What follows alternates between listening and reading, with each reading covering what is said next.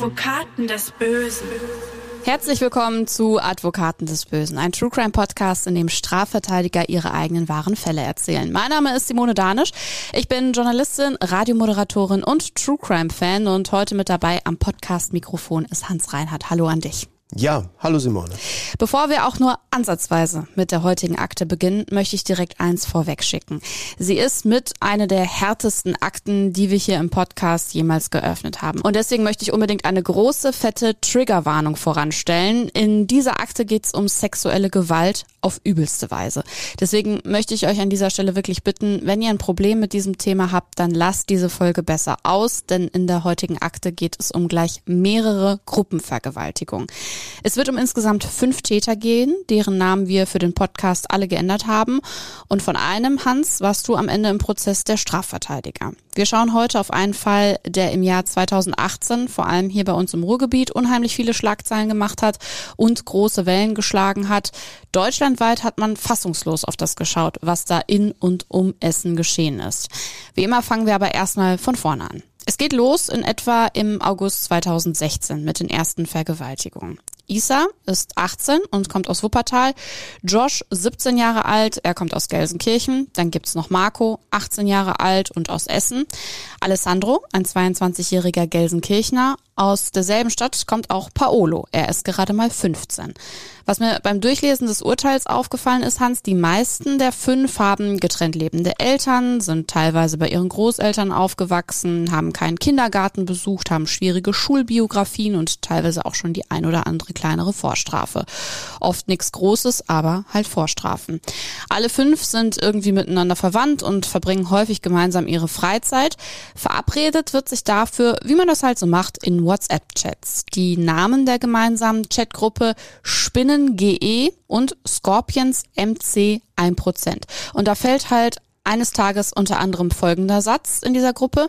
Es ist bestes Skorpionwetter. Ab in den Wald. Hans, diese Sätze stehen für eine ganz perfide Art der Verabredung, wie sich später herausstellen wird. Ja, es ist völlig perfide, äh, weil gerade diese Art der Verabredung, es ist bestes Skorpionwetter, mhm. war eben das Startsignal.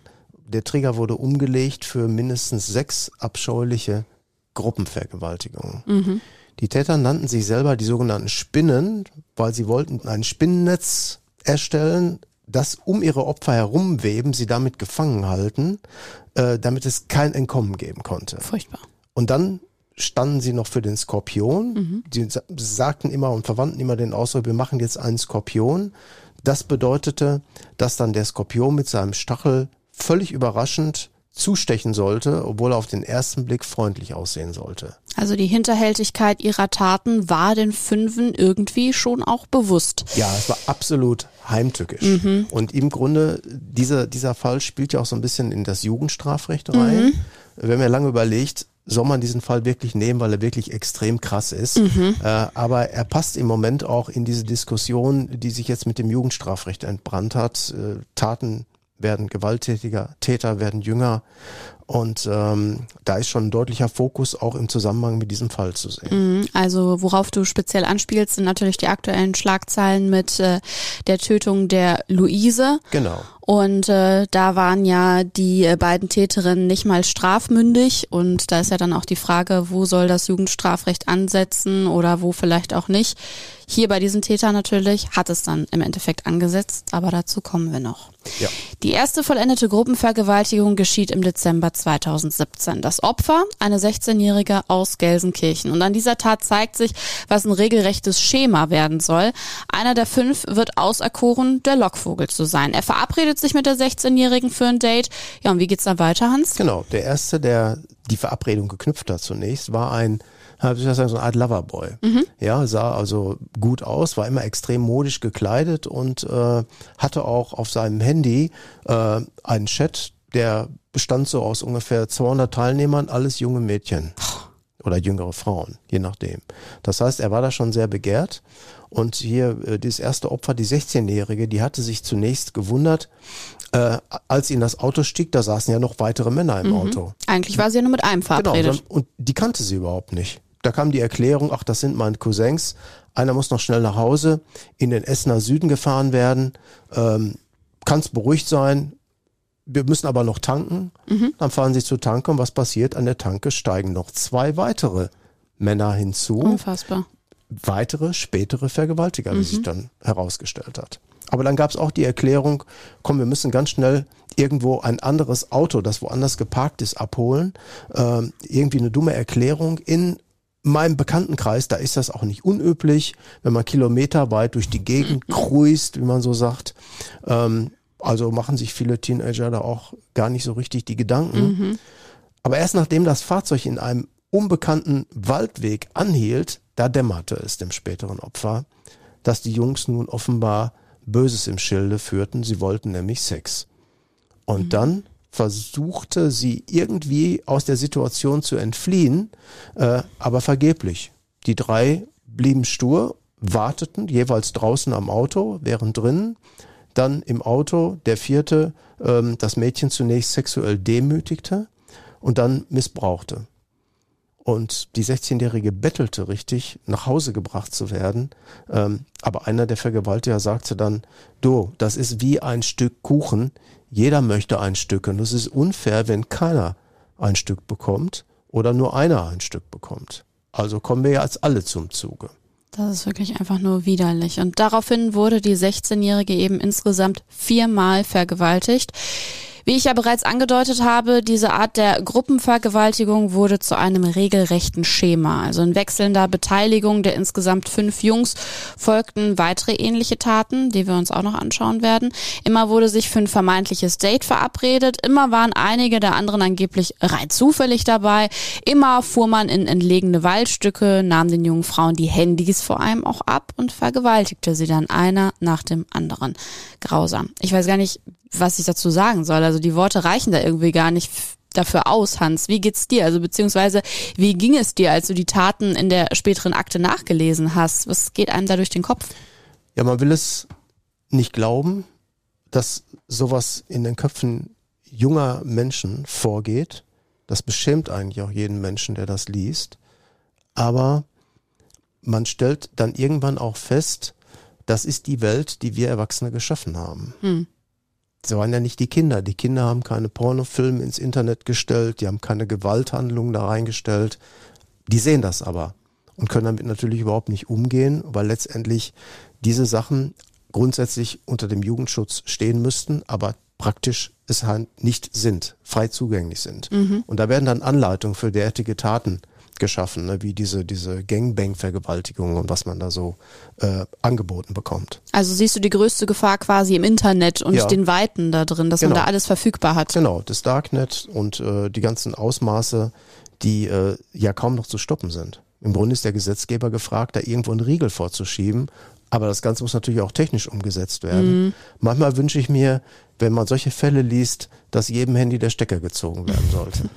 Das kann ich auf jeden Fall nachfühlen. Um das Ausmaß noch deutlicher zu machen, schauen wir uns auch die anderen Taten an. Denn es wird noch fünf weitere junge Frauen bzw. Teenagerinnen geben, die ähnliches erleben und ertragen mussten, wie die 16-Jährige, von der wir bereits berichtet haben, Hans. Ja, das geht bis in den Januar 2018. Das Wahnsinn. war immer der ähnliche Ablauf, das ähnliche Schema. Die Frauen und Mädchen waren mit einem jungen Mann verabredet, trafen sich meistens an einem Parkplatz. Dort waren dann einige der anderen dabei. Mhm. Und oft machen die Jungs dann schon während der Fahrt Witze über die ausweglose Situation, die diese junge Frau da geraten ist. Mhm. Und da machten sie noch Gags über die Abgeschiedenheit des Ortes. Das ist ein dunkler, finsterer Wald. Du findest hier sowieso alleine nie wieder raus. Und ähm, die Taten fanden dann in Wäldern und auf Feldern statt, bis auf die letzte im Januar 2018. Mhm. Da wehrte sich plötzlich die junge Frau, sagte ich, das mache ich nicht hier, fing an zu schreien. Dann fuhr man mit ihr in ein Hotel und verfrachtete sie in ein Hotelzimmer und sagte, ach, wir haben da eine ganz entspannte Situation. Man wundert sich natürlich, warum die nicht sofort abgehauen mhm. ist. Nein, die geht dann mit in das Hotel rein. Und im Hotel, kaum im Hotelzimmer, Tür zu, da hieß es dann, so, wir vergewaltigen dich jetzt. Und du kommst nicht eher nach Hause, bevor du dich ausgezogen hast. Und auch Lee, sie, ja, sie ließ dann alle vier Vergewaltiger hintereinander zum Zuge kommen. Du hast es gerade gesagt, es ist irgendwie überraschend, dass äh, ja die äh, Mädchen und jungen Frauen nicht mehr versucht haben. Was meinst du, woran liegt das? Also wahrscheinlich ja an der Situation, dass sie ihr die Handys immer abgenommen haben, den Frauen, und wahrscheinlich auch einfach, weil diese Drohsituation so ja, groß war, und oder? sie haben ja auch, sie haben Angst geschürt und Mhm. haben äh, auch ganz klar gedroht, äh, wenn du irgendwas verrätst, äh, dann bist du nicht mehr sicher. Wir kommen vorbei, wir kennen dich, wir sind viele und Hm. da hilft dir auch die Polizei nicht. Also mich schockiert das alles einfach wirklich komplett. Diese absolute Abgebrühtheit, diese Eiseskälte, mit der alle fünf den Frauen begegnen, diese Unbarmherzigkeit auch. Da gibt es wirklich keine Worte für, die das auch irgendwie nur im Ansatz ausdrücken können. Und mir fiel es auch wirklich sehr schwer, das Urteil und die Einzelheiten dazu zu lesen. Die ersparen wir euch zum größten Teil, weil es auch einfach absolut niederträchtig ist. Aber glücklicherweise gehen die Mädchen und jungen Frauen dann irgendwann doch nach und nach zur Polizei und erzählen von dem, was ihnen widerfahren ist. Ja, und alles weitere war ja in den WhatsApp-Chats dokumentiert. Die Verabredungen, das sich lustig machen über ihre Opfer, das sich gegenseitig abfeiern für diese grässlichen Taten. Alles mit Datumsstempel nachzuverfolgen. Hans. Ja, es war alles, äh, alles sehr detailliert nachzulesen, völlig unverblümt in Chats niedergeschrieben, wenn sich mal wieder ein Mädchen besorgt hatten, so haben sich da ausgedrückt. Äh, Eine unendliche Prahlerei in endloser Macho-Manier und das nach den Vergewaltigungen. Ne, man hat sich also gegenüber den anderen Mitgliedern regelrecht gebrüstet. Ach Bruder, du hast gestern wieder was verpasst, heißt das an einer Stelle oder weiter. Boah, brutale Titten hat die und die hat einen Arsch, du hast was verpasst. Da wird deutlich, die jungen Männer wussten genau, dass sie gegen den Willen der Mädchen handelten und sie haben die Mädchen ja als Ware dermaßen herabgewürdigt. Ähm, das ist ähm, etwas, das ist schwer zu beschreiben einfach. Mhm. Da wird einem Ja. wahrscheinlich schlecht, wenn man das Ja. liest, ne? Ja. Ja, und sie haben ja dann auch noch obendrein die Frauen komplett verhöhnt, also auch das, was sie mit ihnen angerichtet haben. Genau, da sagt der eine, bei mir kommen die Frauen aus meinem Auto wieder raus, die müssen aber dann erstmal in Therapie Ja, gehen. toll.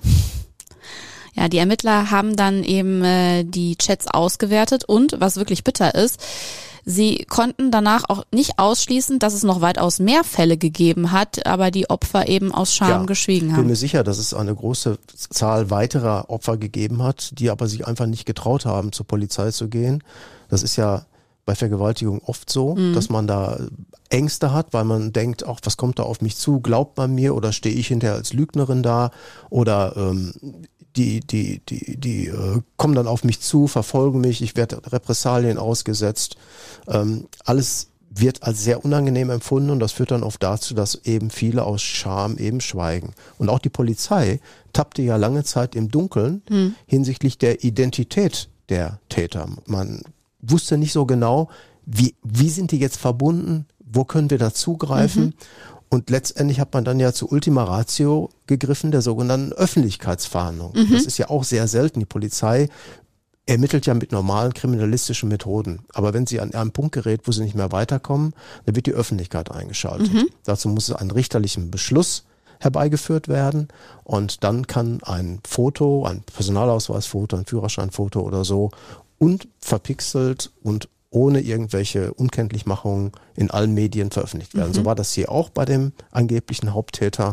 Und das führte dann dazu, ähm, ja, dass er mit mir Kontakt aufnahm und ich habe ihm dann geraten, du musst dich jetzt stellen bei der Polizei. Das kann so nicht weitergehen. Die Sache muss ein Ende haben. Ach, das war dein Mandant dann im Endeffekt. Mhm. Ja, mir wird einfach wirklich schlecht, wenn ich das alles höre, auch wenn es für die Ermittler natürlich wichtige und klare Indizien waren, die sie da in den Chats nachlesen konnten, ist das alles einfach nur zurückverfolgend wirklich furchtbar. Und so sind Isa, Josh, Marco, Alessandro und Paolo schließlich weder Spinnen noch Skorpione, wie sie sich selbst gerne gesehen haben, sondern sie sind am Ende angeklagt in einem medial unglaublich aufsehenerregenden Fall. Und du bist der Strafverteidiger von einem von ihnen, von Josh. Das haben wir ja bereits angesprochen. Schildere uns einmal, Hans, wie du deinen Mandanten, aber auch seine mitangeklagten Kumpel erlebt hast. Ja, sie fühlten sich zunächst auch zu, das war noch zu Beginn der Verhandlung oder sogar in Urhaft so, als sehr cool. Deswegen hat man ihnen auch den Spitznamen die Kings of Cool verpasst. Sie saßen da grinsend, selbstbewusst, relativ gelassen und die sagten auch ganz klar, hier mit fünf Jungs, die zusammenhalten, ist es ganz einfach, Macht über andere zu haben. Und äh, das wurde dann in aller Ausführlichkeit auch geschildert. Und äh, allerdings im weiteren Verlauf bröckelte dann die Fassade und irgendwann flossen dann im Ergebnis sogar Tränen. Und ähm, bei derartig krassen Fällen, da ist oft die Strafverteidigung nichts anderes als im Dreck zu wühlen. Und wenn es einem dann gelingt, den Dreck irgendwie beiseite zu schaufeln, dass auch die gesamte Vorgeschichte zutage kommt, ich glaube, dann ist eine wichtige Aufgabe gelöst worden. Mhm. Ähm, ja, erzähl uns mal vielleicht ein bisschen mehr zu Josh, jedenfalls das, was du vielleicht so erzählen kannst. Was hast du so in den Gesprächen bei ihm raushören können? Wie ist er da überhaupt reingeraten und äh, wie hat er über die ganzen Taten im Nachhinein gedacht? Ja, er war sehr eitel. Er hatte eigentlich vor, keine Vergewaltigung durchzuführen, sondern er wollte einfach ganz normal mit den Frauen Kontakt aufnehmen und dann Geschlechtsverkehr haben. Mhm. Aber ohne irgendwelche strafbaren Handlungen zu begehen. Das wiederum wollten aber die anderen nicht, weil die anderen keine abkriegten. Mhm. Ja, er war so ein Frauentyp, die flogen auf ihn, er hatte da gar keine Probleme, das haben die anderen mitbekommen. Die haben sich dann an den Drang gehängt und sagen, oh, wir kommen jetzt auch mal mit oder so. Ah. Und so ist das dann entstanden und plötzlich wurde aus einer, äh, ich sag mal so, aus, aus einem Vorhaben, das noch im legalen Bereich ist, äh, eine perfide Straftat. Mhm, weil er auch irgendwie zu dieser Gruppe dazugehören wollte, wollte. Er wollte dazugehören, er wollte dann nicht raus. Mhm. Äh, die ganzen waren auch, na, wie soll ich das ausdrücken, die waren auch ethnisch miteinander verbunden. Also mhm. Also die gehörten wohl zur Volksgruppe des Sinti, so sagten mhm. sie sich, und äh, waren auch sehr stolz drauf. Äh, aber hatten für sich auch immer die Bedenken, das darf auf keinen Fall rauskommen, weil das ist bei uns geächt, wir sind geächtet. Mhm. Ja, das ist etwas, das bei uns in der Volksgruppe nicht passieren darf. Mhm. Frauenvergewaltigung ist das Schlimmste, was man da machen kann. Also muss das unter uns bleiben und deshalb müssen wir uns tarnen. So. Und wenn man dann so einen schönen Lockvogel hat, wo das alles so freiwillig über die Bühne geht, dann hängen wir uns da dran. Nur ist natürlich klar, und dass das auch auf der Hand liegt, äh, wenn sich doch eine junge Frau mit dem Lockvogel verabredet und von dem möglicherweise auch was will, äh, dann ist es ja nicht so, dass sie dann plötzlich noch vier Männer hinterher ja. äh, schiebt. Ja. ja. Also ich weiß, du sagst immer, sowas alles gehört zu deinem Job und du fokussierst dich auf den Fall und auf die Sache. Aber wenn man das alles so hört, die Jungs könnten deine Söhne sein, ne? Denkt man sich ja nicht, ganz ehrlich, ja. Jungs, werdet mal wach, guckt euch an, was ihr diesen jungen Frauen angetan habt. Möchte man die nicht gerade auch bei so einem Auftreten vor Gericht, du hast es ja gesagt, die saßen da teilweise grinsend und ganz locker in ihren Stühlen. Möchte man die nicht am liebsten dann auch schütteln? Ja, man möchte ihn schütteln und, und ihm am liebsten sagen, hör mal, du willst stark sein, du willst der Größte und Coolste sein. Im Grunde das ist alles andere als cool. Mhm. Und eine Fassade, die bröckelt hier gerade langsam zusammen. Ne? Und äh, oft ist es ja unter Jugendlichen dann so, dass Konflikte mit Gewalt gelöst werden, weil ähm, man dann in der Gruppe toller ist. Man wird besser angesehen. Man will überlegen wirken, Respekt von den anderen haben, Sozialnheit spielt oft eine Rolle. Hm. Und ähm, ja, das ist eben eine eigene Welt. Das ist auch gerade das Jugendtypische. Man ist oft noch in der Pubertät und äh, macht dann Dinge, die man als Erwachsener nicht mehr machen dürfte. Mhm. Deshalb ist ja auch das Jugendstrafrecht besonders ausgeprägt. Mhm. Der Vorsitzende Richter hatte den Fünfen im Urteil jedenfalls ein, Zitat, völlig frauenverachtendes, selbstherrliches Bild bescheinigt. Und das kann ich auch so nur unterschreiben. Diese Einschätzung spiegelt sich auch in den Urteilen von Ende November 2018 wieder. Für den inzwischen 19-jährigen Isa gab es vier Jahre Jugendstrafe. Ihm wurden äh, zwei Vergewaltigungen zur Last gelegt. Gleiches galt für deinen Mandanten Hans, den 18 Jahre alten Josh. Auch für ihn gab es für zwei Vergewaltigungen vier Jahre Jugendstrafe. Jugendstrafe. Der 19-jährige Marco erhält die höchste Jugendstrafe, sechs Jahre und drei Monate. Ihm werden vier Vergewaltigungen und ein Versuch zur Last gelegt. Ähnlich sieht's bei Paolo aus. Er ist übrigens Marcos Bruder. Vier Vergewaltigungen und ein Versuch gehen auf das Konto des 16-jährigen laut des Gerichts und er erhält fünf Jahre Jugendstrafe.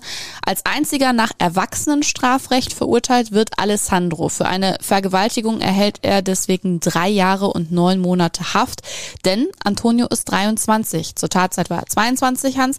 Und das macht am Ende ja dann den kleinen, aber feinen Unterschied aus. Ja, und ich habe noch gut in Erinnerung, dass gerade der 16-Jährige die treibende Kraft war. Mhm. Das war derjenige, der das Tatgeschehen immer wieder forciert und neu herausgefordert Krass. hat. Und ähm, deswegen ist ja auch in der letzten Zeit eine Diskussion in unserem Jugendstrafrecht neu entbrannt, mhm. äh, ob die Altersgrenze 14 Jahre wirklich richtig ist oder ob man bei, bei krassen Gewalttaten vielleicht die Altersgrenze herabsetzen müsste mhm. auf 12 Jahre beispielsweise. Ich denke da an diesen Fall mit der Luise, dieser schlimme Fall, wo eine 12- und 13-jährige Freundin sie bestialisch mit vielen Messerstichen ermordet haben, in den Hinterhalt gelockt haben. Ne? Und ein, ein 13-jähriger Killer, der wird eben mit blutverschmierten Händen wohl kaum den Rat eines Strafverteidigers suchen. Denn Personen bis zum 13. Lebensjahr einschließlich gelten in Deutschland als Kind und können tun und machen, was sie wollen, wenn man das mal darauf zuspitzt. Sie können vergewaltigen, andere Menschen töten. Sie werden strafrechtlich dafür nicht belangt. Mhm. Denn als unter 14-Jährige sind sie strafunmündig, ohne Wenn und Aber. Also wie gesagt, Kinderstrafrecht gibt's nicht. Im Jugendstrafrecht unterscheidet man eben zwischen Jugendlichen und Heranwachsenden. Jugendliche sind im Alter zwischen 14 und unter 18.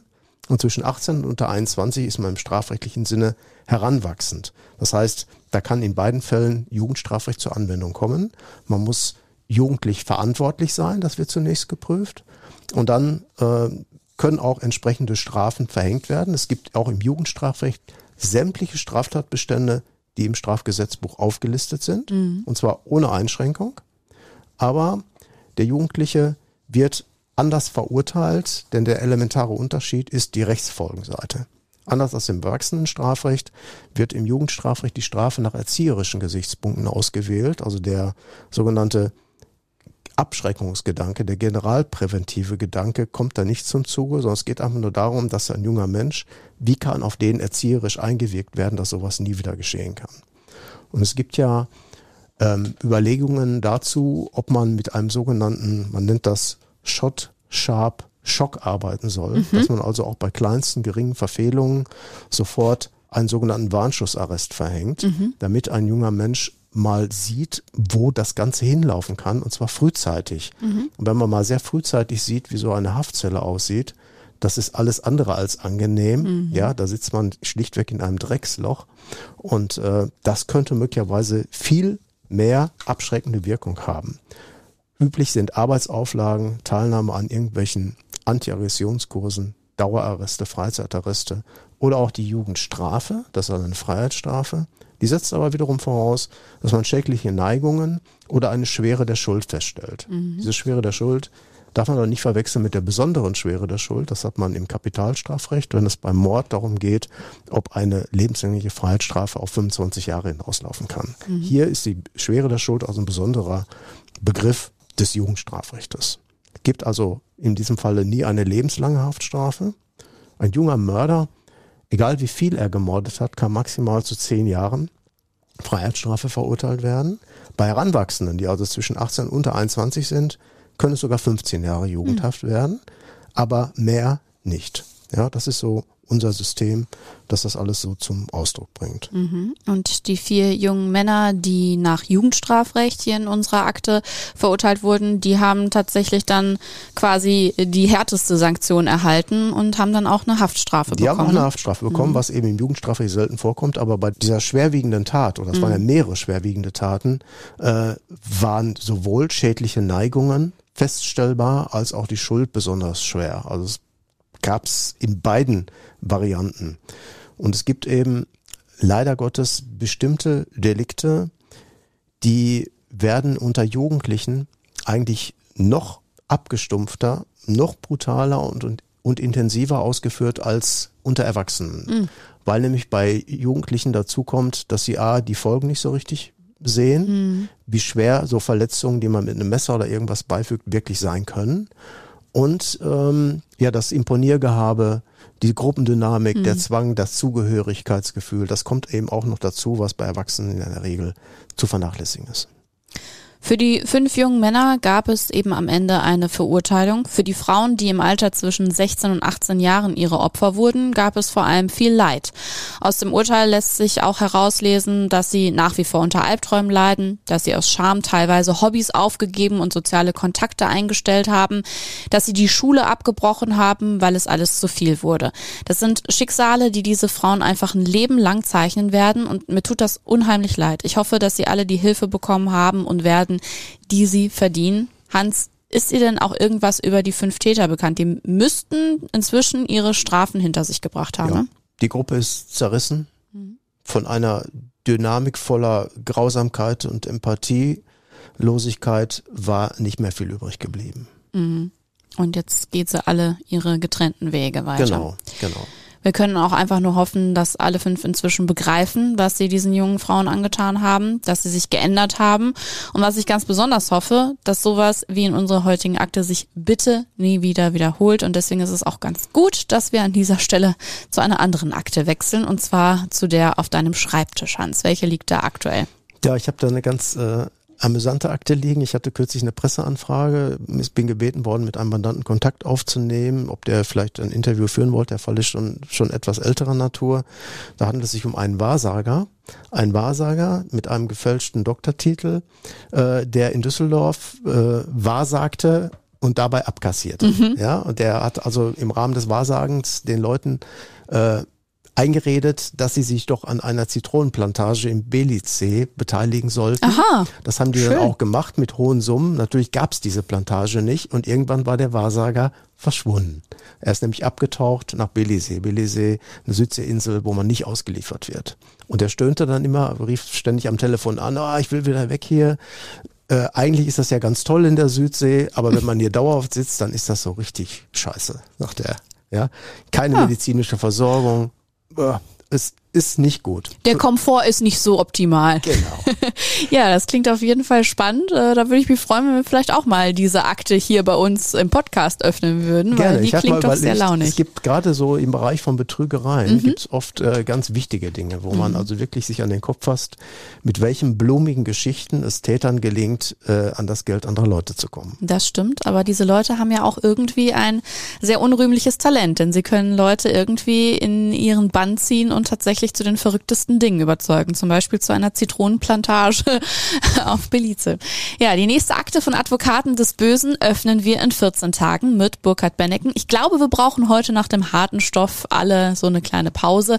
Und wenn ihr noch ein bisschen Nachschub von uns braucht, dann schaut gerne auch auf Instagram immer wieder rein. Da findet ihr uns genauso wie auch bei TikTok. Und wenn ihr noch ein Minütchen übrig habt, dann bewertet unseren Podcast sehr gerne und folgt uns, damit auch euch keine Akte entgeht. Und wir verabschieden uns jetzt. Hans, ich sage Tschüss und bis bald. Ja, gerne. Tschüss.